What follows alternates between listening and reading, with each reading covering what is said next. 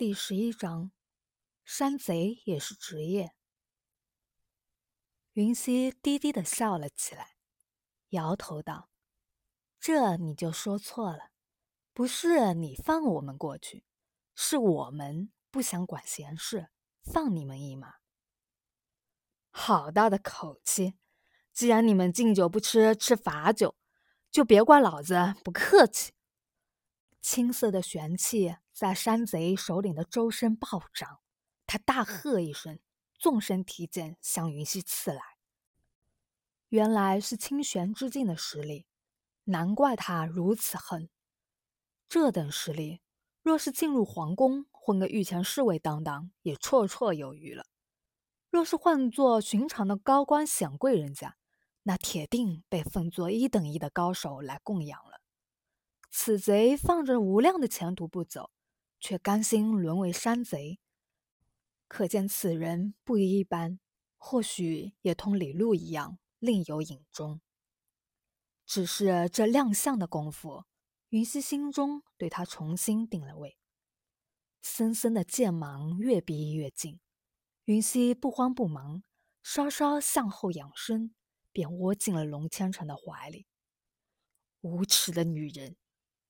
龙千成本想在旁看戏的，这女人的真正本事他是见识过的，对付一个清玄高手不费吹灰之力。可谁知他偏偏不肯亲自动手，身子向后一仰，就将他给暴露在了对方的剑锋之下，成了他的挡箭牌。无法，他只能出手了。惊鸿剑咻的出鞘，伴随着一声剑影轻笑。在半空中划出一道口子，紫色的玄气在瞬间凝聚、炸开，一气呵成的动作惊艳到了极致，就连云溪也惊叹了声：“好漂亮的身手！”两道紫青剑气相接，毫无悬念，只是一个回合，山贼首领就被紫色的剑气所震慑，远远的弹了出去，足有十步远。这才踉跄的站稳，再次抬眸时，山贼首领的眼底不再是狂妄骄横，也不是愤怒，而是带着几分欣赏。想不到你男人的功夫真不赖。山贼首领语出惊人：“呸！谁说他是我男人？呸！谁说我是他男人？”云溪和龙千成两人互对了一眼。两看两相厌。山贼首领挠了挠头，难道自己猜错了？那你们到底走不走？对方可是紫玄高手，打是打不过的。幸好他们没有要留下来救人的意思。还没等云溪说话，西门玄霜又开始嚷嚷起来：“你们不许走！你们谁敢走，我让我父皇诛你们九族，通通诛了！”一个不留。云溪真是服了他了，不禁感慨：为什么这个世界脑残到处飞？他口口声声离不开，让我父皇诛你们九族。云溪实在想象不出他的父母到底是如何教育他的，怎么会教出这样一个极品来？这位公主简直比那位我爸是李刚的脑残还要牛，他彻底无语了。祥叔叔有爹爹真好，打架打不过的时候就能把他拉出来当靠山吓唬人。为什么可爱的小木就没有爹爹呢？稚嫩的童音适时的响起，让在场的每一个人都听得一清二楚。西门玄霜一阵面红耳赤，他再蠢再笨，也听出这话中有折射他狐假虎威的意思。这话若是出自别人的口，那就是恶意的诋毁；然而出自一个孩童的口，那就是童言无忌。他总不能跟一个孩子较真吧？东方云翔低头看着小莫，眼底是一片潋滟之色。他牵动了下唇角，不高不低的声音说道：“那以后叔叔来当小莫的靠山。”看似不经意的一句话，却是发自内心的。从此后，他也真正做到了。云小莫极为开心，拍着小手叫好：“一言为定哦！”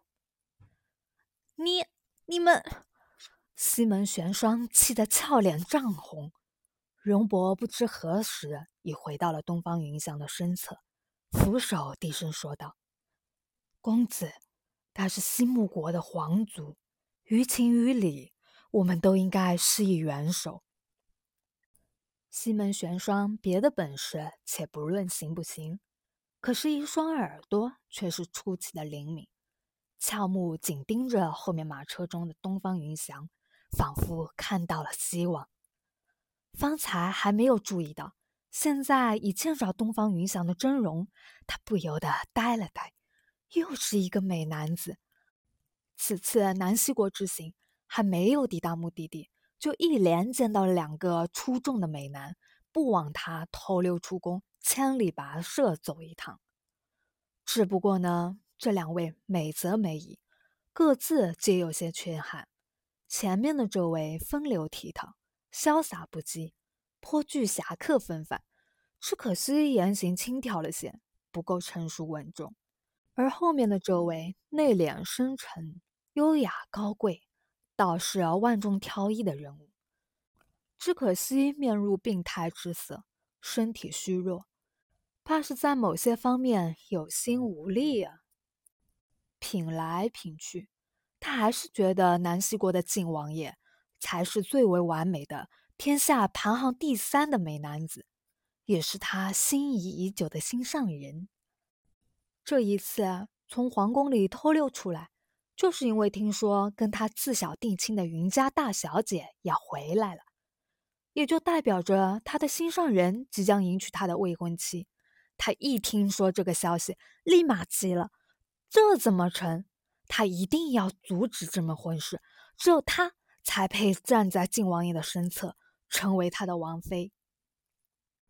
若是云溪知道他此刻身陷险境，却还有心思在这里对着美男品头论足，他一定会当面跟他说声佩服 佩服。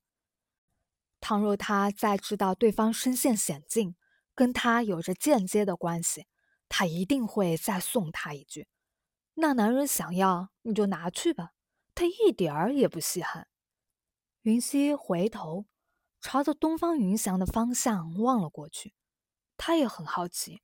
他究竟会不会出手帮忙？单从他身边的那一队骑兵来看，他的身份必然跟皇族脱不了干系。这里还没有离开东邻国的地界，西木国的公主遇难，他应该不会袖手旁观吧？